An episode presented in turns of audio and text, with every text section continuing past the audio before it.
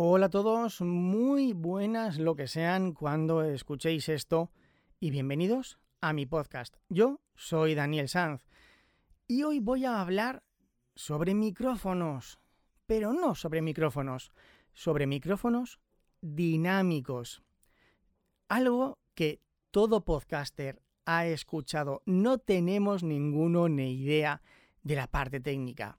Y cuando empiezas a grabar un podcast y preguntas, todos repetimos lo mismo, lo que nos ha dicho el anterior podcaster al que nosotros hemos preguntado. Lo que necesitas es un micrófono dinámico, porque como vas a grabar en un piso, capta muchos sonidos. Entonces, el micrófono dinámico capta menos sonidos y capta menos sonidos de tu entorno. Por lo tanto, para no grabar la televisión, para no grabar a tu hijo que está corriendo, para no grabar al vecino, necesitas un micrófono dinámico y con conexión XLR. Este tema, creedme, es muchísimo más complejo de lo que os creéis, infinitamente más. Así que voy a dividirlo en muchos episodios. Hoy voy a hablaros del micrófono dinámico, del micrófono de condensador, de preamplificador, de efecto proximidad, de entrada de línea, de salida de línea y ya estáis alucinando. Como veis, en una simple grabación entran muchísimos temas, por eso lo quiero dividir. ¿Qué es un micrófono dinámico? No es la definición exacta, pero voy a resumirlo mucho. Es un micrófono de directo. Puede utilizarse para conciertos, puede utilizarse para radio. ¿Por qué se utilizan micrófonos dinámicos en conciertos o en directos? Porque en directo quieres aislar a los demás componentes, ya sea de una tertulia en la radio, o si es un concierto, de los instrumentos o cantantes o vocales y el propio público. ¿Qué es un micrófono de condensador? Un micrófono de estudio. No es exacto, pero a grosso, grosso modo.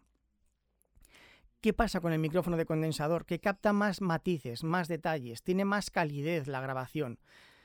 Este micrófono con el que yo estoy grabando es de condensador. Está conectado a muchas cosas. Vamos a dejarlo ahí.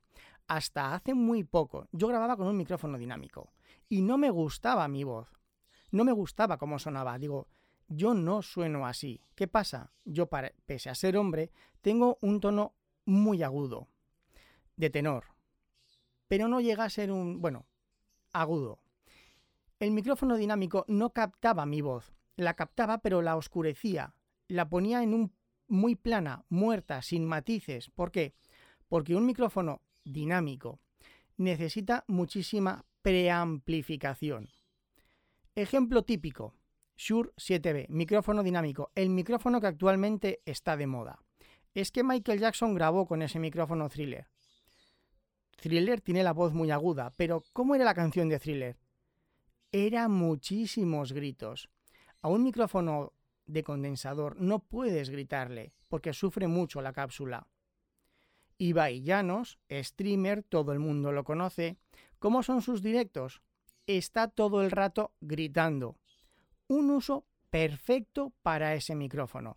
Si quieres hacer locuciones, si hablas de forma normal, no gritas no necesitas ese micrófono.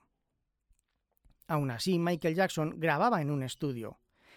El Shure 7B estaba conectado a un preamplificador Avalon, que a día de hoy lo puedes comprar por 3.500 euros. Y ese preamplificador estaba conectado a una mesa SSL, que no sé ni cuánto dinero cuesta, que aparte de tener compresores analógicos integrados que valen como mínimo otros 3.000 euros, también tienen un bus de suma analógico que vale más de 5.000 euros. Entonces, ¿cuánto de la canción de thriller le corresponde el mérito al micrófono? Ni somos Michael Jackson, ni tenemos el Avalon, ni tenemos la mesa, ni tenemos el ingeniero de sonido, ni tenemos el estudio. Tenemos el micrófono. ¡Wow! Enhorabuena. No significa nada. ¿Cuál es el problema del micrófono de condensador? Como veis, ahora mismo estaréis escuchando a mi Agapurni. No sé cuánto entrará, pero seguro que entra. Sin embargo, mi hija está en el cuarto escuchando música y estoy seguro que no lo escucháis. Mi mujer está por la cocina danzando, limpiando, preparando la comida y estoy seguro que tampoco lo escucharéis. ¿Por qué entra el canto del agapurni? Porque es muy agudo, a mí me está perforando el cerebro. Es normal que entre y aún así seguro que tampoco entra mucho. ¿A qué se debe esto? A tres cosas. En primer lugar, tratamiento acústico del cuarto. Yo tengo un cuarto y lo he preparado acústicamente para grabar en él. Segundo lugar, utilizo un preamplificador.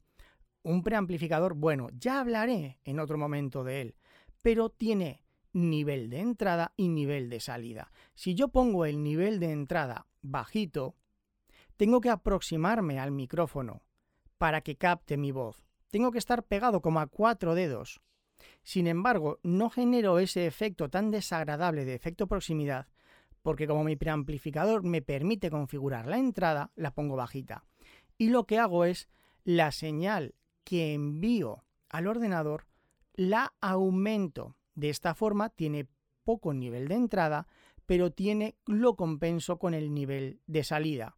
Y para ello lo que hago es ponerme un filtro antipop y grabar muy cerca del micrófono y de esta forma en un piso puedes utilizar un micrófono de condensador sin que capte ni la tele ni el ruido de los vecinos y un micrófono de condensador siempre va a ser mejor para grabaciones vocales, como es nuestro caso, que uno dinámico que necesita el triple de preamplificación que uno de condensador.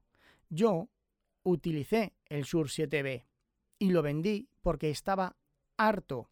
Incluso con el mismo equipo que tengo ahora, sonaba francamente mal. Fue cambiarlo por el micrófono de condensador y mejorar mucho.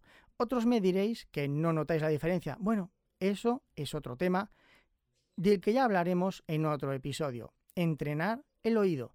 Pero por ahora vamos a dejarlo aquí porque esto es muy técnico, muy complejo y tampoco quiero volveros locos en tan poco tiempo. Espero vuestros comentarios.